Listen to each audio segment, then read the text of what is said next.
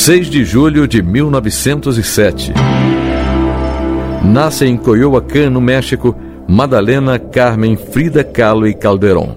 Eu nunca pintei sonhos, eu pintei a minha própria realidade.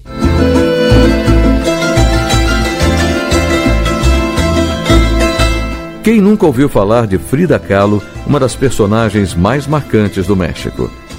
Que incorporou símbolos mexicanos e indígenas em sua arte, que desenhou, pintou, fotografou a vida, o amor e a morte, que transformou as limitações em superação. Aos seis anos, a poliomielite deixou sequelas em seu corpo. Aos 18, um acidente de ônibus também deixou marcas. Intensa, superou as adversidades da vida, venceu a depressão e lutou pelo que acreditava: a arte. Deitada em seu leito com fortes dores por todo o corpo, após uma cirurgia, Frida passou a pintar a própria imagem. Fez 55 autorretratos. Pinto a mim mesma porque sou sozinha e porque sou o assunto que conheço melhor. Entre os anos de 1922 e 1925, estudou desenho na Escola Nacional Preparatória do Distrito Federal do México. Feminista, revolucionária e espírito livre, sempre à frente de seu tempo, Frida nunca recuou.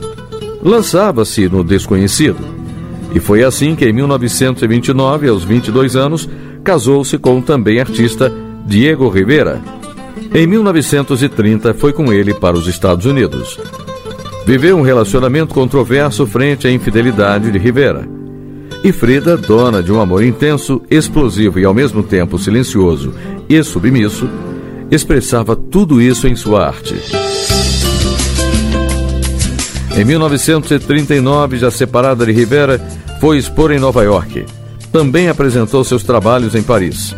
No ano de 1942, voltou ao México, sua terra natal, para lecionar artes na Escola Nacional de Pintura e Escultura. Frida Kahlo morreu em Coyoacán, no dia 13 de julho de 1954. História hoje: Sonoplastia Messias Melo, voz de Frida Kahlo, Carmen Lúcia Pesquisa e texto Solimar Luz, edição Leila Santos e apresentação Dilson Santa Fé.